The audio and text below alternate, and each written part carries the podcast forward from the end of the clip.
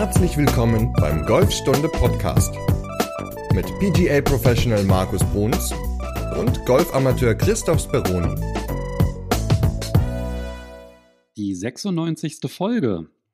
Heute geht es im Golfstunde Podcast um den Kopf. Nicht um den Schlägerkopf, sondern den Kopf, der auf unseren Schultern sitzt. Und zwar um das mentale Training im Golf. Und das wird heute ausführlich beleuchten der Markus aus Bremen. Moin. Ja, moin. Ich äh, bin auch schon ein bisschen aufgeregt. Das hat ja auch ein bisschen was mit mental zu tun. Nein, natürlich nicht, aber so ein bisschen Aufregung ist ja auch immer mal ganz gut. Das tut vor so einer Folge ganz gut, beziehungsweise auch vorm ersten Abschlag. Aufregung ist, glaube ich, immer etwas, was, was man was Positives umwandeln kann. Aber mental an sich gehört Aufregung ja auch irgendwo mit dazu, ist ein, glaube ich, sehr, sehr spannendes Thema. Ich glaube, darüber könnte man boah, bestimmt stundenlang Podcast-Folgen machen. Aber ich habe mir mal so ein paar Punkte rausgesucht, die mir eigentlich immer so ganz gut helfen oder geholfen haben, früher als Amateur und die ich jetzt auch versuche, meinen Schülern so mit auf den Weg zu geben und äh, ja, auch wie man das Ganze vielleicht auch ohne Golfschläger und ohne Ball hm, trainieren kann, also den Golfschwung an sich. Genau, weil das Thema der heutigen Folge, das ist inspiriert durch eine Mail von Alfred. Der Alfred hat nämlich gefragt, wie kann man denn im Golf die Mentaltechnik trainieren? Und zwar würde er sich einfach freuen, wenn wir ganz konkrete praktische Empfehlungen auch hätten. Und ich glaube, das ist ja halt auch immer so ein Aspekt beim Mentalen. Da kann man ja auch sehr, sehr tief reingehen. Und ich finde dann halt immer, wenn man dann halt zu tief reingeht, dann fehlt manchmal auch vielleicht so der Zugang oder die konkrete Idee, wie man das umsetzen könnte. Und da hast du ja heute, glaube ich, auch so ein bisschen den Schwerpunkt drauf ausgerichtet. Ja, genau. Also nun bin ich ja nun auch kein Mentalcoach, sondern erzähle eigentlich so aus meinen Erfahrungen heraus, ähm, was ich ja eben auch schon sagte, wie ich so mit meinen Schülern umgehe, beziehungsweise versuche ihnen zu helfen, auf den richtigen Weg zu kommen. Nicht nur auf der Driving Range, weil da sind wir alle Driving Range Könige, sondern vor allem natürlich auch auf dem Platz. Hab da mal so ein paar Dinge, wie gesagt, aufgeschrieben und auch so ein bisschen was rausgesucht aus verschiedenen Lehrbüchern, die ich mal so gelesen habe und habe mir auch einige Notizen dazu gemacht, was zum Beispiel auch Tourpros tun, um halt mental vor dem Schlag halt sich ja vorzubereiten für diesen Schlag. Und bevor wir jetzt gleich mit dem Thema loslegen, würde ich vorschlagen, dass wir mal das Feedback der letzten Woche so ein bisschen durchgehen. Und zwar haben uns da noch ein paar Nachrichten erreicht. Und zwar hat uns zum Beispiel der Arthur über Instagram kontaktiert. Der Arthur ist zwölf Jahre alt, spielt seit diesem Frühjahr Golf mit seinem Vater und die beiden hören regelmäßig unseren Podcast. Und der Arthur hat mir dann geschrieben und meinte doch, kannst du nicht mal meinen Papa, den Uli, grüßen? Und das tun wir hiermit ganz herzlich. Ja. Dann herzliche Grüße an Uli. Arthur, vielen Dank für dein Feedback und mit zwölf Jahren, cool. Ähm, kannst ja vielleicht auch mal schreiben, wie weit du so bist und ähm, ja, woran du gerade so arbeitest. Darüber würde ich mich natürlich als Golflehrer mal freuen. Kommen wir eigentlich ja fast schon zu dem Thema Jugendtraining. Und zwar haben wir mhm. in der mhm. letzten Folge die Nachricht vom oder die Frage vom Wolfgang so ein bisschen beantwortet, worauf er vielleicht so achten sollte, wenn er sich einen Golfclub jetzt aussucht, nachdem er die Platzreife gemacht hat. Und das haben wir nämlich in der Folge 95, also der letzten Folge, gesprochen. Und da hat sich der Wolfgang auch schon zurückgemeldet und meinte, dass die Tipps sehr hilfreich für ihn waren, weil ihm das geholfen hat, so ein bisschen die unterschiedlichen Kriterien zu gewichten. Und da hat er halt festgestellt, dass tatsächlich Jugendtraining auf Platz eins bei ihm ist, gefolgt natürlich vom Platz. Und Kriterium Nummer drei, die Driving Range, weil da hat er sich noch gar nicht so viele Gedanken gemacht und da fand er das sehr, sehr hilfreich, was wir da so ausgeführt haben. Und der Wolfgang wohnt ja in Wien und da hat er die Qual der Wahl, weil er hat da sehr, sehr viele Plätze in seiner Umgebung. Und er meldet sich dann nochmal, wenn er dann halt wirklich die finale Auswahl dann getroffen hat. Super, aber so konnte Wolfgang das Ganze ja ein bisschen eindämmen und ja, jetzt sind wir mal gespannt, für welchen Club er sich entschieden hat und was ja auch so die Kriterien dann waren, die Hauptpunkte. Außerdem hat sich auch noch der Marc gemeldet. Und zwar hat sich der Marc die Folge angehört zum Fairway Bunker, wie man aus dem gut rausschlägt. Und er ist dann auf der Runde auch zweimal im Fairway-Bunker gelandet. Beim ersten Mal hat er den Schlag, ja, ist ihm nicht geglückt, der Schlag. Und als er das zweite Mal im Fairway-Bunker lag, dann sind ihm nochmal unsere Tipps aus der Folge durch den Kopf gegangen, hat dann halt sein Eisen 6 genommen, hat darauf geachtet, dass die Ballposition ein bisschen mehr zum hinteren Fuß ist, hat dann den Oberkörper dann auch ja ruhig gehalten beim Schlag und er meint, er hat noch nie so einen guten Fairway-Bunkerschlag gespielt und ja, da scheint die Folge ja gut funktioniert zu haben, beziehungsweise die Tipps aus der Folge. Tja, super. Das sind ja nur positive Feedbacks, das ist ja mal schön. Vor allem, ja, wenn es gleich nach dem ersten Schlag, der nicht so gut war, dann beim zweiten auch noch geklappt hat, dann hoffe ich mal, dass es die nächsten Schläge aus dem Fairway-Bunker äh, ja auch rüber gut klappt und ähm, ja, dann keine Angst mehr vor diesem Schlag. Genau, also super Feedback, dass wir dann halt auch hören, dass das direkt auch umgesetzt werden kann. In dem Fall dann sogar gar nicht mit Training, ja, sondern halt direkt dann auf dem Platz. Also umso besser, wenn das gut funktioniert hat. Total cool. Ja, da würde ich dann das auch ganz gerne an der Stelle nutzen, so nochmal einen kleinen, unseren kleinen Aufruf zu wiederholen aus der letzten Folge. Und zwar steht ja die Folge 100 an. Und in der Folge 100 würden wir ganz gerne so die besten Tipps, die wir so gegeben haben, nochmal zusammenfassen. Und da brauchen wir eure Hilfe. Und zwar schickt uns gerne eine Sprachnachricht, welcher Tipp euch am meisten geholfen hat oder euer Spiel am stärksten verändert hat oder einfach so eine positive Erfahrung wie mit dem Fairway Bunker. Da würden wir uns sehr freuen. Und er bisher hat ein Klaus sich gemeldet. Ähm, er hat schon eine Sprachnachricht geschickt, aber damit kriegen wir natürlich keine Folge voll. Also bitte meldet euch und ich erwarte mindestens von einem Wolfgang da noch eine Sprachnachricht. Also lasst uns nicht hängen. Die Kläuse und die Wolfgänge, ne? Aber auch ne, wenn ihr nicht, wenn ihr nicht Wolfgang oder Klaus heißt, ja, fühlt euch trotzdem angesprochen. Auf wir jeden freuen Fall. uns sehr auf eure Nachricht. Genau, dann machen wir eine schöne Folge draus, die hundertste ist ja bald soweit. Wir sind ja schon in Folge 96 und äh, wow, ja, die Zeit rennt. Wahnsinn. Wenn man überlegt, wie wir angefangen haben. Schon spannend, was sich daraus jetzt so entwickelt hat. Und jetzt äh, ja, haben wir dann im Grunde mit der heutigen noch vier Folgen und dann sind wir bei Folge 100. Deswegen also her mit euren Sprachnachrichten. Genau, da würden wir uns sehr freuen. Dann würde ich sagen, dann können wir auch direkt mit dem Thema der heutigen Folge, dem mentalen Training, starten. Hm. Und da würde mich natürlich zuerst interessieren, Markus, wie groß ist denn so der Anteil vom Mentalem am Golf und was kann man eigentlich sich konkreter darunter vorstellen? Ich würde sagen, 70 bis 80 Prozent des gesamten Golfspiels sind, sind mental. Also wir haben den Technikbereich, wir haben den Taktikbereich und wir haben den Fitnessbereich natürlich ganz klar und wir haben den Mentalbereich. Auf dem Platz ist es aber, und da wird ja nun mal unser wunderbarer Sport ausgeübt, ähm, und da geht es ja auch um einiges für viele. Für viele ist es halt wirklich nur ein Hobby, so morgens mal eben neun oder 18 Löcher gehen, aber auch da gehört mentale Stärke, sage ich mal, ja auch irgendwo mit dazu, weil man will ja immer irgendwie ein gutes Ergebnis spielen. Also deswegen würde ich sagen, so 70 bis 80 Prozent des Spiels auf dem Platz sind mental geprägt und das andere ist halt dann dabei, weil die anderen Dinge wie Technik trainiere ich auf der Driving Range, ähm, das muss dann auf dem Platz sitzen. Fitness mache ich im Fitnessstudio oder auch auf der Range oder, oder zu Hause im Garten oder im Keller oder wo auch immer. Und klar, Taktik gehört natürlich auch auf dem Golfplatz, aber Taktik und mental sind dann so, ja, eins für mich, weil ich stelle mich auf etwas ein, wenn ich mir etwas vorstelle, das hat ja auch was mit Taktik zu tun. Also dementsprechend, also 70 bis 80 Prozent würde ich sagen, ist mental. Ich finde, das hört sich jetzt erstmal so recht viel an im ersten Moment. Aber wenn man so ein bisschen drüber nachdenkt, dann ist es natürlich so, dass taktische Entscheidungen, die werden ja dann halt auch so durch die mentale Einstellung vielleicht auch beeinflusst. Ne? Also spiele ich vielleicht defensiver oder aggressiver? Wie schätze ich meine Leistung ein?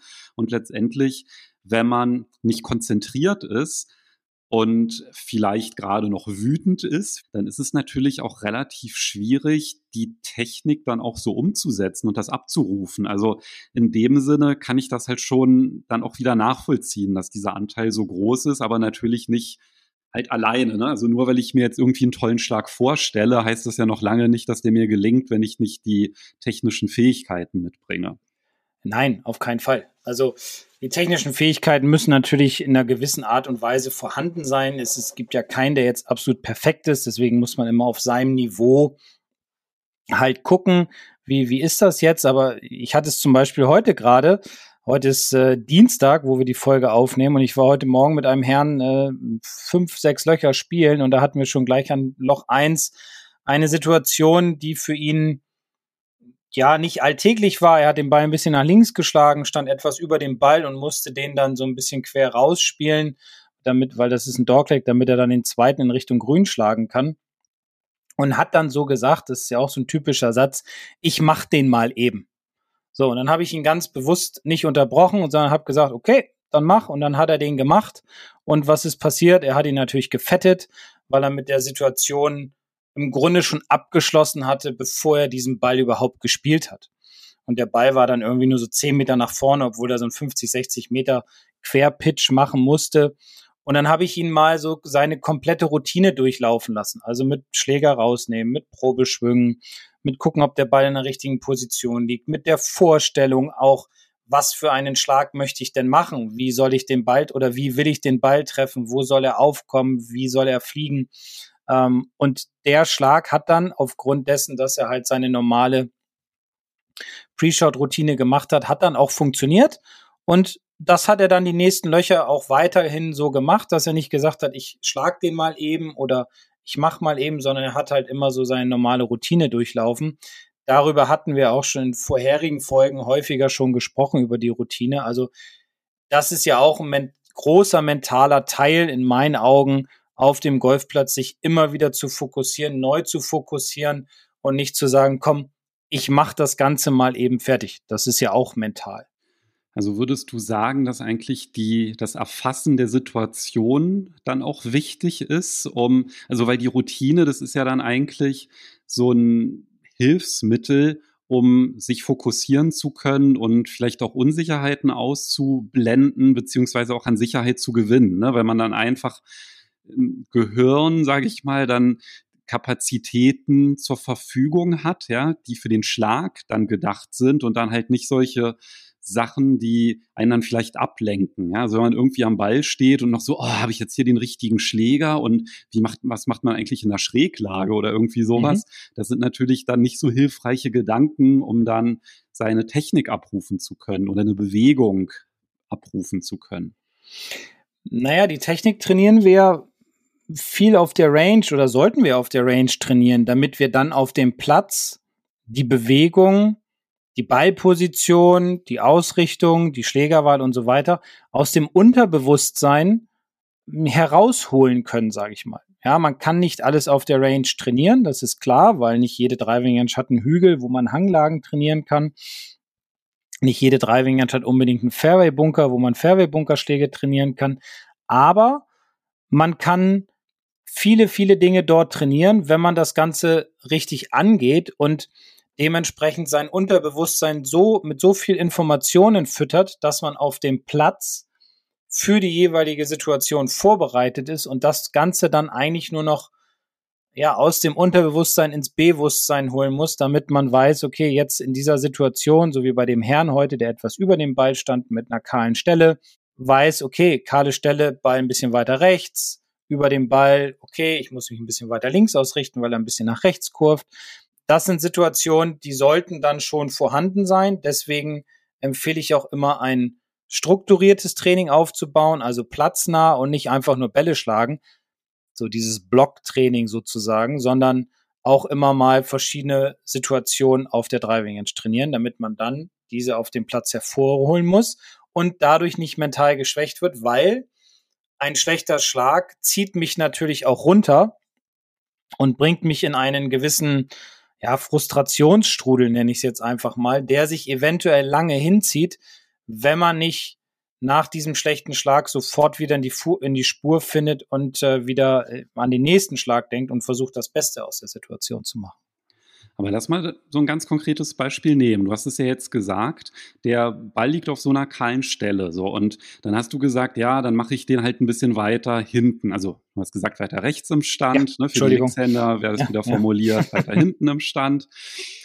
Was ist denn, wenn ich das gar nicht weiß? Also der liegt da und dann denke ich, ach du Schreck, kahle Stelle. Da habe ich vielleicht mal ein, Marco, äh, ein Video von Markus gesehen, hat es erklärt, aber kann ich mich jetzt echt nicht dran erinnern.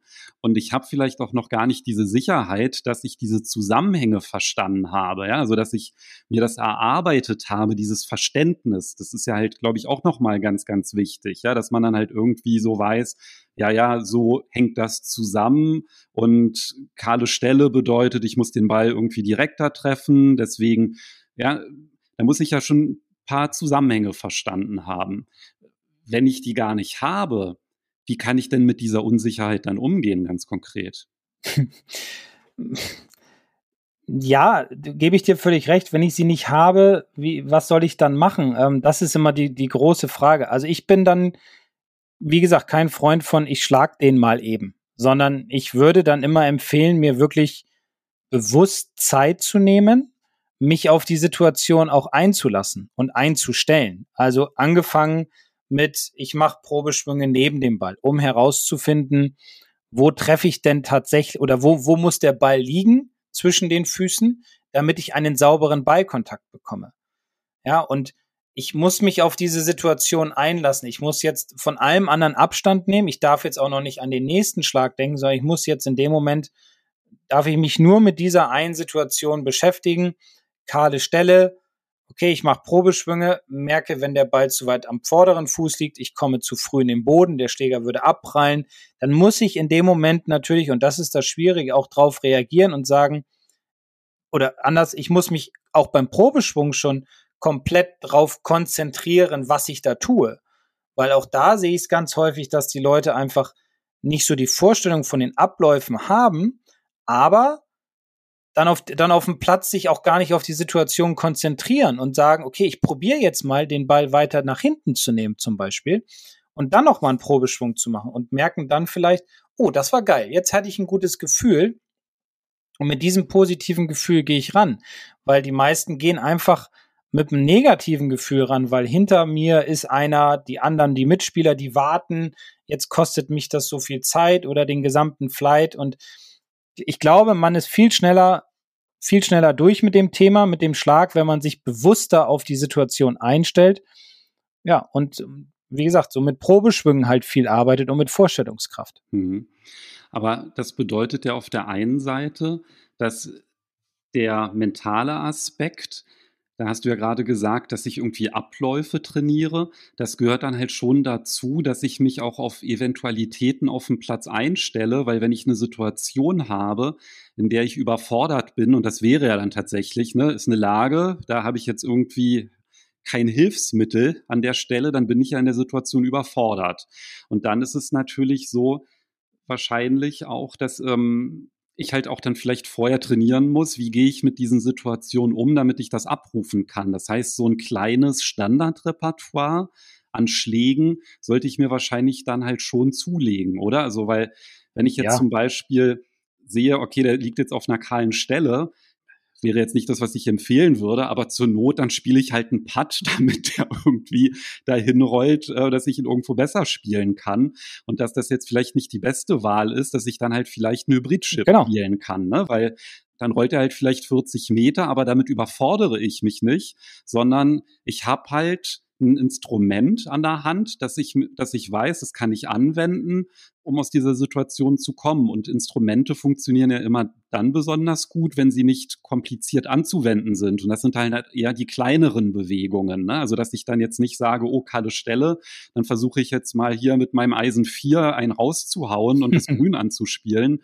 sondern dass ich sage, na, den spiele ich jetzt vielleicht erstmal Richtung Fairway vor und habe dann halt wieder eine bessere Lage. Also, dass ich halt auf diese Situation adäquat reagiere. Das hat ja auch was, glaube ich, so mit mentalem Training dann ja auch ein Stück weit zu tun, ne? weil das damit zu tun hat, in welcher Situation befinde ich mich und wie kann ich das, was ich kann, so anwenden, dass keine Überforderung entsteht. Ja, den einfachen Weg wählen.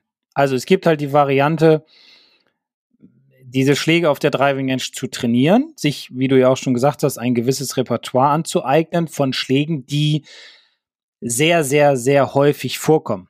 Von einer kahlen Stelle, aus dem Raff, über einen Bunker, na, da gibt's ja eine ganze Menge. Oder ich gehe auf, ich trainiere nicht auf der Range, ich gehe auf den Platz und suche mir dann den Weg oder den einfachsten Weg wie ich chippe aus so einer Situation, dieser kahlen Stelle, mit meinem Hybrid oder meinem Holz 7 oder Holz 5 und lass den einfach nach vorne laufen. Das kostet allerdings natürlich auch immer wieder Überwindung, weil viele wollen ja auch schön spielen und denen ist es unangenehm, in so einer Situation mit dem Hybrid vielleicht nach vorne zu chippen. Das weiß ich nicht. Das ist ja nur meine Erfahrung, die ich so kennengelernt habe auf dem Platz mit den Leuten, mit denen ich dann immer so draußen bin. Also man muss halt immer sehen, auf welchem Level befinde ich mich, was kann ich und wenn ich es noch nicht kann, diesen Schlag, dann sollte ich den einfachsten Weg wählen, wie du halt schon gesagt hast, vielleicht sogar auch mit dem Putter einfach rauspatten, ist ja völlig egal, ähm, solange am Ende der Ball da liegt, wo ich ihn haben will und damit ich ihn dann wieder in Richtung Grün schlagen kann. Nur ich muss mir, das, da, bin ich fest von überzeugt, egal was für einen Schläger ich nehme oder was für eine Situation ich habe, ich brauche eine Vorstellung von den Dingen, die ich tun werde und die dann passieren. Das heißt, wo will ich hin? Wo liegt der Ball? Welchen Schläger nehme ich? Und das muss ich mir aufbauen vorher und nicht einfach sagen, und das war ja eigentlich der ausschlaggebende Punkt von dem, worüber wir jetzt reden, ich mach mal eben. Ja, weil das geht gar nicht. Also, finde ich. So, das, das, das funktioniert nicht. Da habe ich es auch schon oft gesehen, dass Leute aus 30 Zentimetern dann über den Ball schlagen beim Patten und den nur leicht touchieren und der bleibt dann 20 Zentimeter vom Loch liegen. Ähm, also ich glaube, solche Erfahrungen haben wir alle schon mal gemacht. Deswegen Vorstellung ist für mich ein ganz wichtiger Faktor auf dem Platz, um mental gut dastehen zu können. Ich finde, du hast jetzt gerade noch ein sehr schönes Beispiel genannt, ja, über einen Bunker rüber spielen. Das ist ja auch so ein schönes Beispiel, weil wenn ich mir halt vorstelle, wie ich diesen Ball über den Bunker spiele und ich merke halt schon, oh oh, ich werde jetzt hier langsam nervös, ja, weil wenn ich mir das vorstelle, dann landet der in meiner Vorstellung im Bunker, weil ich halt auch schon weiß, oh, das habe ich irgendwie auch schon mal trainiert und das kann ich irgendwie nicht gut. Ja, dann spiele ich halt eben mal um den Bunker herum. Und das ist ja genau auch diesen Mut ne, zu haben, einfach bei sich zu sein und halt zu sagen, ist doch scheißegal, was die anderen denken, weil das ist ja dann mhm. auch wieder, glaube ich, auch wieder so ein mentaler Aspekt. Warum mache ich mir denn diesen Druck, dass es mir schwerfällt, um den Bunker herumzuspielen, weil das vielleicht der einfachste Weg für mich ist, weil so ein hoher Ball über den Bunker, ja, da weiß ich, hm, ja, ist nicht sonderlich zuverlässig, den toppe ich mal dann ganz schnell, dann ist er im Bunker drin oder der, ich spiele den zu weit, ich kann nicht den richtig dosieren, dass ich dann halt überlege, okay, was sind denn die mein, was ist denn mein Standardrepertoire, was ich ganz gut beherrsche? Und wenn dieser Schlag nicht dabei ist, na, dann muss ich halt mir einen alternativen Pfad überlegen ich finde, das ist halt, glaube ich, auch etwas, was dann auch so ein bisschen zu dieser mentalen Stärke auch gehört, einfach Mut zu Entscheidungen zu haben, die vielleicht die einem vielleicht selber unangenehm sind, weil man denkt, na ja, mein Mitspieler, der würde das niemals machen oder was denkt der denn von mir? Ne? Und gar nichts. Ja, eben. Und diese Gedanken, die sind ja halt schon mal nicht hilfreich. Ne? Und da muss man ja auch vielleicht überlegen, woher kommen die denn überhaupt, diese Gedanken? Also ich hatte wieder eine, eine, eine Situation, wo du es gerade sagtest mit diesen Gedanken und äh, ist auch wieder eine Erfahrungssache mit, mit einer Dame ähm, und mit der habe ich da auch lange drüber gesprochen und das war so, da habe ich auch mal gefragt, Mensch, wie ist das denn? Du spielst jetzt ja hier in der Mannschaft und ähm, hattest ja letztens so ein bisschen ein nicht so schönes Ereignis auf dem Golfplatz, bist halt von sechs Damen waren es, glaube ich, in, in, der, in, in der Mannschaft, hat sie das schlechteste Ergebnis gespielt, fühlte sich dadurch so ein bisschen ja, in dem Moment nicht so ganz zugehörig, sage ich mal, weil sie das Gefühl hatte, oh, was denken die anderen jetzt, wenn ich so schlecht spiele, obwohl ich ein relativ gutes Handicap habe und hat sich dann immer sehr stark so Druck aufgebaut. Und dann haben wir auch mal so ein bisschen darüber gesprochen. Und so, so, man hörte so ein bisschen raus, das ist so, ja, das Gefühl, man muss sich beweisen. Man muss den Leuten zeigen, wie gut man ist. Ja, weil viele sagen ja, oh, jetzt habe ich so ein gutes Handicap, jetzt bin ich vielleicht einstellig bin die Beste in der Mannschaft oder Zweitbeste. Jetzt bin ich aber nach dem Turnier die Schlechteste gewesen. Oh mein Gott, was ist denn da los? Was müssen die anderen von mir denken? Und so wird dieser Druck immer größer, den, den sich die Person dann halt aufbaut. Und dadurch wird das Golfspiel natürlich auch immer wesentlich schlechter. Weil beim nächsten Mal möchte sie wieder die beste oder zweitbeste sein, zumindest nicht die letzte, und baut sich noch mehr Druck auf, der für sie von außen kommt, aber eigentlich gar nicht so so so so gemeint ist, sage ich mal. Und keiner hat gesagt, oh mein Gott, war was denn los? Warum bist du heute so schlecht oder so? Sondern die haben gesagt, die anderen Damen, ach mein Gott, ja, das passiert mal, ist doch alles in Ordnung und macht doch nichts. Wir haben das doch alles rausgerissen, ist doch alles in Ordnung und so. Also äh, recht positiv gesprochen mit ihr. Aber trotzdem hat sich das so ein bisschen ja, ins Negative gezogen bei ihr und jetzt ist sie wieder auf dem positiven Weg, hat ein bisschen gedauert, weil sie jetzt wieder positive Ereignisse auf dem Platz hatte.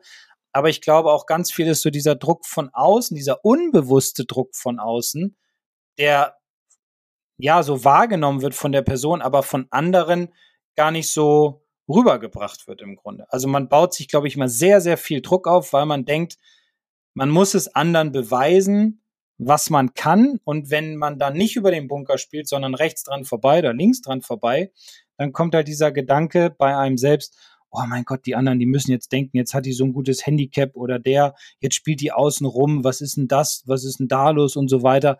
Aber ich glaube nicht, dass es einen Menschen auf diesem, auf dem Golfplatz oder in dieser Gruppe dann tatsächlich gibt, der so denkt und vor allem es auch nicht laut ausspricht. Weil jeder weiß, wie schwer dieser Sport ist und man versucht immer den einfachsten Weg zu gehen.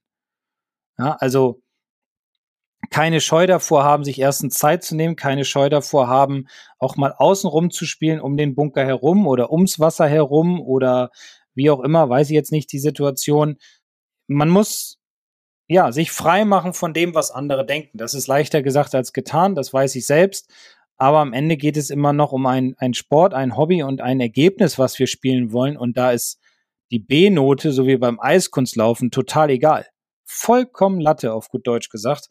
Ähm, es geht einfach darum, mit wenigen Schlägen in dieses Loch zu kommen. Und wenn es mir hilft, außen rum zu spielen, dann mache ich's. Ich finde das Beispiel auch ganz schön, was du gerade genannt hast. Und das fängt ja eigentlich schon so im ganz Kleinen an. Also wenn ich zum Beispiel einen Abschlag mache und ich slice den ins Aus, ja, wer sagt da nicht, ja, ja, auf der Range hat es gerade noch geklappt oder, uh, ich habe ähm, zu sehr mit den Armen gemacht. Ja, diese Kommentare, die dann halt auch immer kommen, dass halt ich versuche jetzt noch irgendetwas zu sagen, damit der andere nicht wirklich denkt, ich sei so schlecht, wie mein Schlag ja. gerade war. Ne? Ja. Das fängt ja wirklich in diesem Kleinen an und es gibt dir die wenigsten, die einfach einen Schlag verhauen und dann und sagen, ja, passiert, ist so. Ja. Oder gar nichts einfach sagen, einfach den zweiten aufziehen und gut. Ich glaube, viele haben Angst davor, wenn sie einen verhauen, dass sie dann nicht so gut dastehen, dass die anderen dann halt wirklich so negativ über einen denken, weil vorher hat man nebeneinander auf der Range gestanden, hat einen nach dem anderen hinten irgendwie auf irgendwelche Ziele geballert, alles war schön, alles war gut und auf dem Platz funktioniert es nicht mehr. Aber das ist, das ist ja was ganz Natürliches. Ich meine, Tiger wurde mal, ich boah, muss ich jetzt lügen, das ist einige Jahre her und er hat ein Turnier gewonnen, ich sage jetzt mal mit zwölf Schlägen Vorsprung und in der letzten Runde irgendwie sieben untergespielt oder so. Da wurde er mal von einem Reporter gefragt, wie viele gute Schläge hast du denn heute in deiner Runde gemacht? Ich sage jetzt mal, es war eine 65 beim Paar 72. Da sagt er ein. So, einen guten Golfschlag. Und das ist etwas, was ich immer wieder auch so Leuten erzähle, die denken, jeder Golfschlag muss perfekt sein.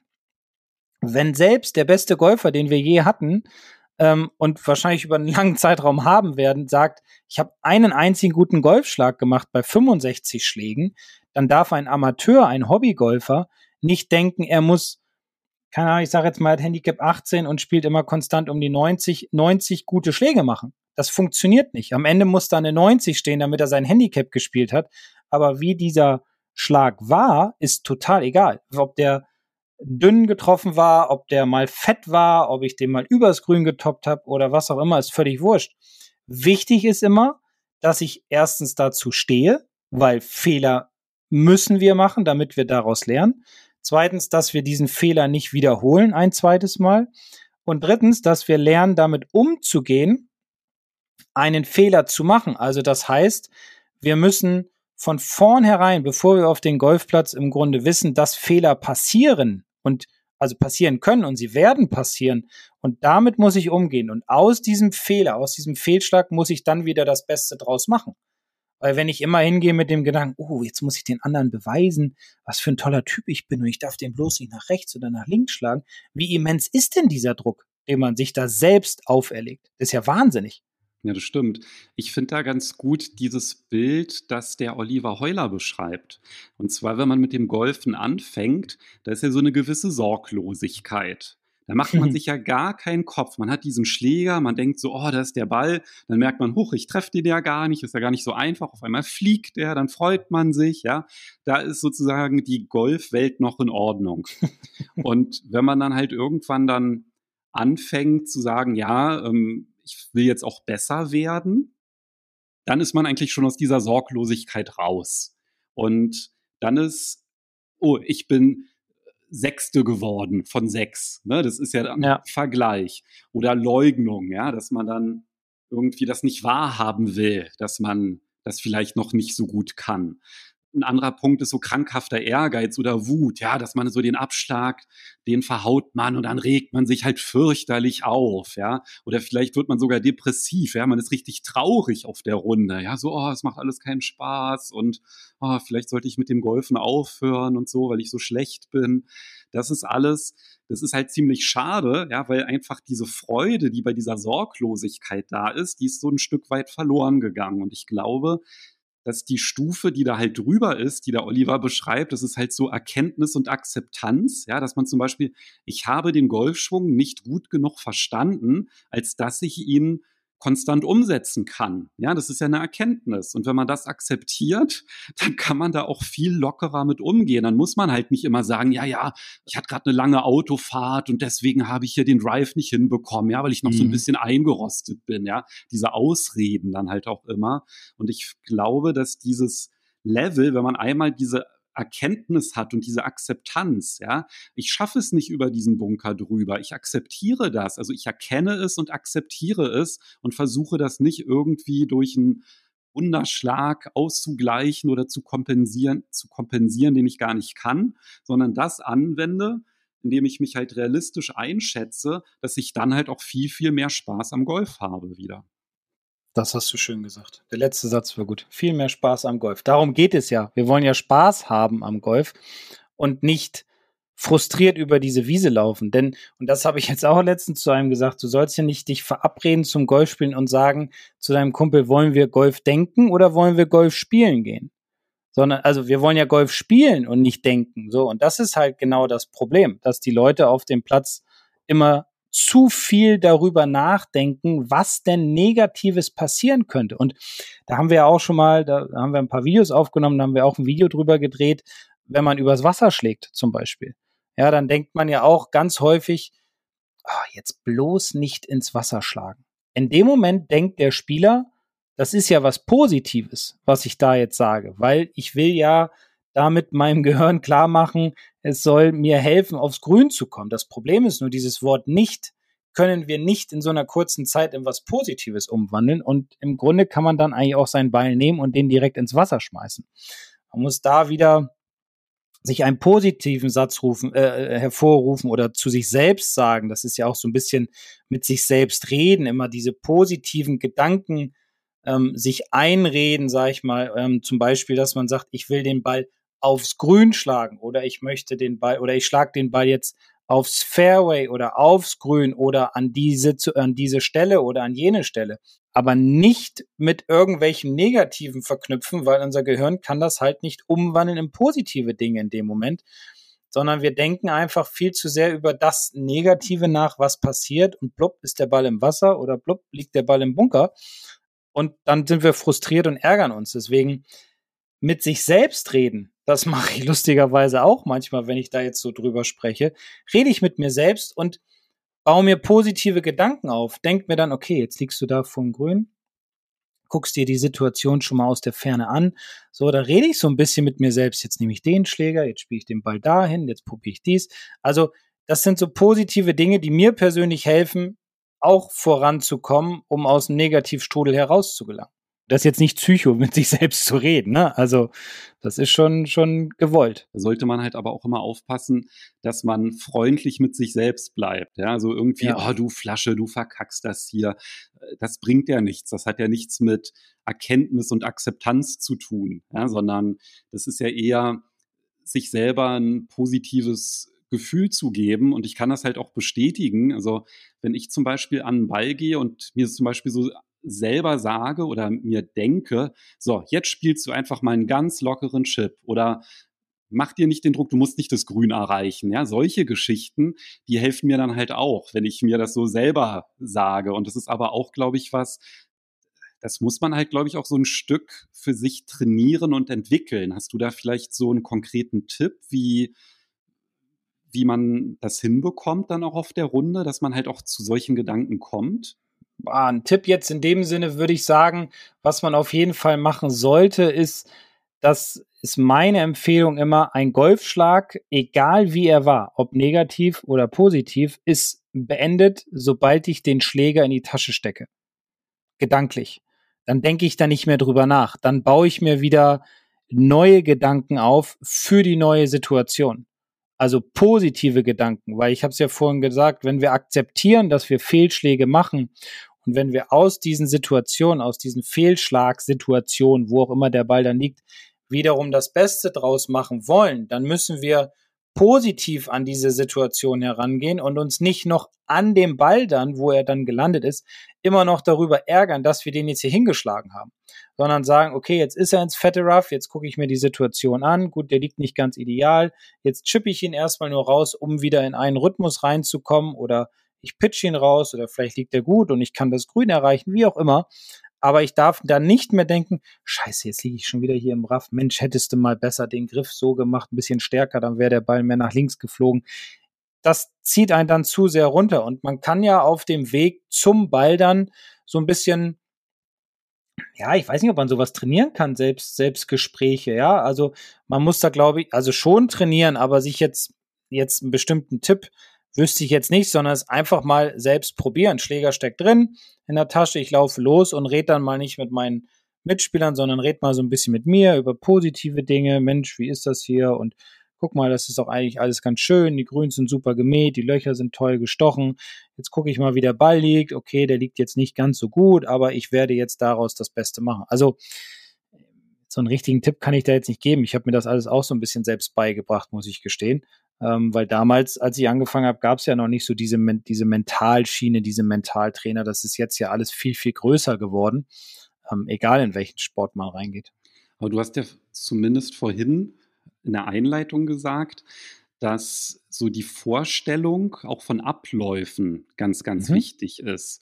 Und das ist ja auch wieder etwas, wenn man halt so einen Ablauf hat, der immer gleich ist und man sich da halt auch bestätigt. Vielleicht ist das ja etwas, was auch dabei hilft, diese Gedanken zu fassen. Und du hattest ja auch gesagt, da würdest du auch ganz, du hast auch so Beispiele irgendwie wie Tourpros das machen. Vielleicht kannst du dazu ja mal was sagen. Äh, ja, gerne. Also denk mal an Schumi, als er seine beste Zeit hatte vor seinem schweren Skiunfall. Was hat der gemacht, bevor er in sein Auto gestiegen ist? Hast du es mal gesehen? Also ich habe es mal gesehen. Keine Ahnung vollgetankt? Nee, ja, äh, Reifen draufgezogen. Nein, der ist die Rennstrecke abgegangen. Danach ist er sie mit dem Fahrrad abgefahren und dann hat er sich in seine Box gesetzt und ist die mit geschlossenen Augen durchgegangen. Das heißt, er hat sich hingesetzt, hat sich so ein imaginäres Lenkrad genommen, hat die Augen zugemacht, hat gesagt, okay, jetzt fahre ich erstmal geradeaus und dann fühle ich, okay, jetzt eine Kurve nach links, Kurve nach rechts. Oder auch Skifahrer, wenn man mal Skifahren guckt, Slalom, dann stehen die oben und machen mit ihrem Körper die Bewegung nach, wann sie um die Stange herumfahren müssen. Und das sind Vorstellungen, die auch ein Golfer haben kann. Also ich stelle mir einmal den Golfplatz vor. Ich baue mir einen, einen gewissen ähm, Gameplan auf, also einen Spielplan, um halt die jeweiligen Bahnen mit dem Schläger abzuschlagen. Der zweite Schlag ist dann so was ist, wenn ich ihn jetzt ein bisschen zu weit nach rechts slice? Okay, da muss ich aufpassen, dass ich ihn wieder rauschippe, weil vom Grün ist ein Graben, da komme ich vielleicht nicht hin. Das sind ja alles Vorstellungen, die man haben kann. Natürlich sollte das alles eher in die positive Schiene gehen. Und was ich auch immer wieder ganz interessant finde, was ich heute mal auch so ein bisschen als Vorbereitung auf die Folge mit einem Herrn gemacht habe im Unterricht. Ich habe ihm den Schläger weggenommen und habe ihn mal Probeschwünge ganz langsam ohne Schläger machen lassen. Das heißt, wir hatten so ein bisschen das Problem, dass er immer zu sehr von außen kommt. Habe ihm dann gesagt, er soll im Abschwung mehr fühlen, wie der linke Oberarm am Brustkorb ist und wie der rechte Oberarm halt oder wie der rechte Arm halt noch gebeugt ist, im Winkel ist und wie der rechte Oberarm auch noch am Körper bleibt, ganz lange und habe ihn dann so übertrieben drehen lassen und das alles ganz langsam auch machen lassen. Und es war am Anfang sehr, sehr merkwürdig für ihn, weil er natürlich keinen Schläger hatte, kein Golfball schlagen konnte, nur Luftschwünge ohne Schläger, ohne Ball machen durfte. Aber er sagt, er hat viel mehr gefühlt und er hatte viel mehr die Vorstellung, wo im Raum sich seine Arme und Hände bewegen. Und dementsprechend kommt ja dann auch mehr der Schläger in die richtige Position. Also wir hatten leider nur eine halbe Stunde Zeit, aber er war davon, also er fand das ziemlich cool, er will das jetzt für sich selbst auch mal machen. Er hat gesagt, ich mache das aber erstmal zu Hause, weil sonst denken die Leute auf der Range, ich bin bescheuert. Ähm, habe ich gesagt, okay, dann mach das erstmal zu Hause, stell dich von mir aus auch vor einen Spiegel, guck dir das Ganze an, damit du auch mal von außen siehst, was du da tatsächlich tust, auch ohne Schläger und einfach mal nur auf das Körpergefühl zu hören. Und das sind auch so Dinge, die man, die man halt machen kann. Und das machen auch Golfprofis, das machen Autorennfahrer, das machen Skiläufer, das machen alle möglichen Sportler. Dinge sich vorzustellen, die dann vielleicht nicht immer in Erfüllung gehen auf dem Golfplatz oder auf dem Sportplatz an sich, aber wir wollen ja mit positiven Gedanken hingehen und unseren Körper auf etwas einstellen und dementsprechend hilft es auch manchmal äh, einfach ich bleibe jetzt mal beim Golf, einfach mal Dinge ohne den Golfschläger und ohne den Golfball zu machen, die mir aber helfen, mein Spiel zu verbessern und mental stärker zu werden. Das heißt, es geht vom ganz Großen bis ins ganz Kleine. Also ganz groß wäre, ich stelle mir die komplette Runde vor, ich gehe die gedanklich hm. durch und spiele die in meinem Kopf. Und das ganz Kleine wäre dann, ich mache im Probeschwung, versuche ich, mich auf einen kleinen Teilaspekt der Golfschwungbewegung zu fokussieren, damit ich das dann halt im richtigen Schwung diesen Aspekt dann halt auch wirklich umsetzen kann. Das heißt, die Bandbreite ist in dem Sinne ziemlich groß von dem, was ich mir vorstellen Richtig. kann, auch an genau. Abläufen. Genau. genau. Es gibt ja auch viele Übungen, Körperübungen, habe ich ja auch schon so ein paar Dinge gemacht und sind ja auch im Buch drin, die man machen kann, ohne den Golfschläger zu benutzen, die aber auch helfen, ein besseres Körpergefühl zu bekommen, eine bessere Vorstellung von dem, was ich dann da tue. Ja, alleine was Rotation zum Beispiel betrifft, gibt es ja einige Möglichkeiten, Übungen zu machen, um halt ein gutes Bild zu haben, auch ohne Golfschläger und eine schöne Vorstellung davon dann auf dem Platz mit, auf dem Platz mitnehmen zu können. Man muss es halt nur machen. Genau, da sind jetzt schon ein paar ganz konkrete Anknüpfungspunkte, glaube ich, dabei. Und du hast ja auch noch so ein bisschen Literatur erwähnt. Also wenn jetzt jemand sagt, oh, das Thema, das klingt jetzt irgendwie interessant und da kann ich einen Mehrwert für mich erkennen, was sind denn aus deiner Sicht da gute Bücher, die du empfehlen würdest? Ja, einmal, einmal vom Oliver Heuler, Jenseits des Scores auf jeden Fall. Und äh, von, von ähm, Bob Rotella, Dr. Bob Rotella, besser gesagt, der 15. Schläger. Also 14 dürfen wir in der Tasche haben und der 15. ist halt das Ding zwischen unseren Ohren. Und das sind so zwei Bücher, die ich definitiv empfehlen kann die auch gut geschrieben sind und ich glaube, jedem auch so Bilder mit auf den Weg geben können, sein, um auf dem Golfplatz halt mental stärker dazustehen. Okay, die beiden Bücher, die würde ich auch noch mal in der Podcast-Beschreibung verlinken und da verlinke ich auch noch mal ein Video vom Oliver Heuler, bei dem der das so ein bisschen auch nochmal ausführt, was ich vorhin meinte mit der Sorglosigkeit. Da gibt es nämlich noch weitere Stufen nach Erkenntnis mhm. und Akzeptanz. Mhm. Also falls euch interessiert, was danach kommt, dann schaut die Podcast-Beschreibung und da findet ihr dann die jeweiligen Links zu den Büchern beziehungsweise in den Golfstunde-Blog. Ich habe noch eine Sache. ah, Perfekt, muss ich ja nicht mal fragen. Nein, nein, nein, nein, genau. Und zwar geht es noch einmal ganz kurz um die Situation auf dem Golfplatz, um die Aufmerksamkeit auf das Wesentliche zu lenken. Und die Aufmerksamkeit auf dem Golfplatz auf das Wesentliche sind nicht meine Mitspieler, die von mir irgendwas denken können, was sie wollen. Das ist mir persönlich relativ egal. Wenn ich am Ende der Runde weniger Schläge hatte als sie, dann denken sie sowieso, Mensch, der hat das ja gut hingekriegt, vielleicht probiert er es auch mal so wie der. Ähm, sondern eher um die Situation direkt am Ball. Und da fällt mir oder ist mir auch eingefallen, der, der Jason Day, der auch ein Weltklasse-Golfer ist, wenn man den mal beobachtet in seiner Routine, in seiner Vorbereitung auf den Golfschlag, dann macht er seine Probeschwünge, dann steht er hinter dem Ball oder dann stellt er sich hinter dem Ball, dann nimmt er sich seinen Schläger hoch, hält mit der, hält mit der Hand, indem er den Schläger hält, auch den Handschuh so fest, den zieht er dann so hoch, so wie ich das ja auch mache, ja, immer so leicht hochziehen. Und was er auch tut, er macht die Augen zu und atmet einmal tief ein und aus.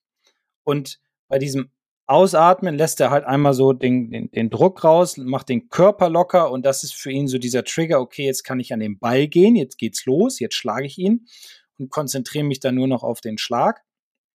Und bei den Augen zu, das, da holt er sich nochmal so runter, um nochmal den Fokus auf das Wesentliche zu legen, nämlich auch wiederum auf den Schlag und auf die Vorstellung, okay, ich möchte jetzt den Schlag so ausführen, wie ich gerade meinen Probeschwung gemacht habe, wie die vorherigen Abläufe waren. Und durch dieses Augen zu verschafft er sich selbst oder bringt er sich selbst nochmal in so einen Tunnel und schiebt alle anderen Gedanken beiseite und schiebt auch in dem, in seinem Fall die Zuschauer beiseite, die negativen Gedanken beiseite und stellt sich halt nur noch diese, dieses Positive vor. Ähm, ja, und dann geht's halt los und er haut den Ball weg. Und er hat es ja schon sehr, sehr häufig mit viel, viel Erfolg geschafft, hat ja auch einen Major gewonnen und so weiter. Ähm, also das ist auch etwas, was man machen kann. Einfach einmal tief ein- und ausatmen, mal die Augen zumachen. Kostet natürlich immer Überwindung. Ja, was sollen die anderen von mir denken? Aber am Ende der Runde geht es um mein eigenes Spiel. Es geht um mein Ergebnis und ich möchte nach der Runde zufrieden sein. Und jetzt habe ich alles gesagt. Da war auch nochmal ein schöner, konkreter Tipp. Da fällt mir zum Beispiel nochmal ein, bevor du einen Drive schlägst, da tippst du ja immer mit dem Schlägerkopf immer nochmal kurz auf den Boden. Ja, das ist ja auch so, hast du unbewusst gemacht, haben wir ja irgendwie ja. im Video dann erkannt. Aber das war ja für dich auch immer so dein Trigger. Jetzt geht's los, ja. Und ich hake alles andere ab. Und der kam sogar aus dem Unterbewusstsein, ne? Ja, komplett. Und der bewusste Trigger bei dir ist ja dieses Handschuh anziehen vom Schlag. Ja. Deswegen ziehst du den ja auch immer aus, ne? Das heißt, ja. so Vorbereitung ist abgeschlossen. Und das ist natürlich was, das kann man sich jetzt nicht spontan auf dem Platz ausdenken, sondern es ist was, das muss man sich halt auch beim Training erarbeiten. Und das geht natürlich nicht, wenn man halt jetzt versucht, eine bestimmte technische Bewegung ähm, umzusetzen, indem man halt mit dem gleichen Schläger immer das Gleiche macht, sondern das macht man dann halt, wenn man halt wirklich eine komplette Schlagvorbereitung auch trainiert. Also, dass man einen Schlag auf der Range mit der ganzen Vorbereitung durchläuft, mit dem Zielen, mit dem Ausrichten und so weiter, dass man da halt einfach solche Sachen findet, die einem selber die Sicherheit verleihen. Und ich hatte es, glaube ich, in einer der letzten Folgen auch erwähnt. Bei mir ist es halt aktuell, dass wenn ich den Schläger greife, dass ich nochmal ganz bewusst die Druckpunkte spüre, dass der Schläger halt nicht im Handballen verläuft, sondern halt in den Fingern. Und das kontrolliere ich nochmal durch diesen Druckpunkt und es gibt mir ein gutes Gefühl und dann weiß ich, gut, das kannst du jetzt abhaken und jetzt mhm. kannst du dich auf den Schlag konzentrieren und es ist halt nicht diese Unsicherheit dabei. Und ja, das ist halt auch etwas, muss man einfach halt ausprobieren und ist vielleicht auch nochmal so ein ganz praktischer Tipp. Genau. Oder andere, die lockern ihre Handgelenke nochmal, die waggeln. Ja, die waggeln dann und so. Ja, ja, klar. Das muss man sich über einen Zeitraum, einen gewissen Zeitraum antrainieren. Ne? Also das kann man nicht so von jetzt auf gleich aufbauen. Deswegen, jeder braucht so seine Routine, seine Vorstellung, seinen Trigger, seine mentalen Dinge, die einem helfen, positiv etwas zu machen oder auszuführen. Deswegen, ich glaube, wir haben eine ganze Menge Dinge gefunden. Es gibt natürlich noch, noch viel, viel mehr. Es gibt äh, hunderte von Büchern über Mentaltraining. Es gibt viele Videos, es gibt viele Mentaltrainer äh, und Coaches und so weiter. Ich glaube, das, was wir jetzt hier so angesprochen haben, sind so Kleinigkeiten. Aber vielleicht helfen sie ja dem einen oder anderen. Würde mich sehr freuen oder wir würden uns sehr freuen. Ja, ist doch schön. Sind wir mit deinen Tipps nicht in der Scharlatanerie gewesen, sondern wirklich nee. so ganz konkrete Sachen, die man auch umsetzen kann. Genau. Und können damit, glaube ich, den Ausblick auf Folge 97 starten. Worum geht es genau. denn da? Da geht es um Länge. Länge. Länge ist ja auch ein Thema, was jeder gerne anspricht. Wie schaffe ich es, mehr Länge zu bekommen? Wie schaffe ich mehr Power auf den Ball zu kriegen? Und das war ja auch eine E-Mail, die wir bekommen haben. wie schaffe ich es, mehr Lag aufzubauen? Was ist Lag? Ja, wie kriege ich das hin? Und darüber reden wir dann in Folge 97. Ja, cool, freue ich mich drauf. Spannendes Thema. Bis dahin. Bis dahin, macht's gut. Tschüss. Ciao.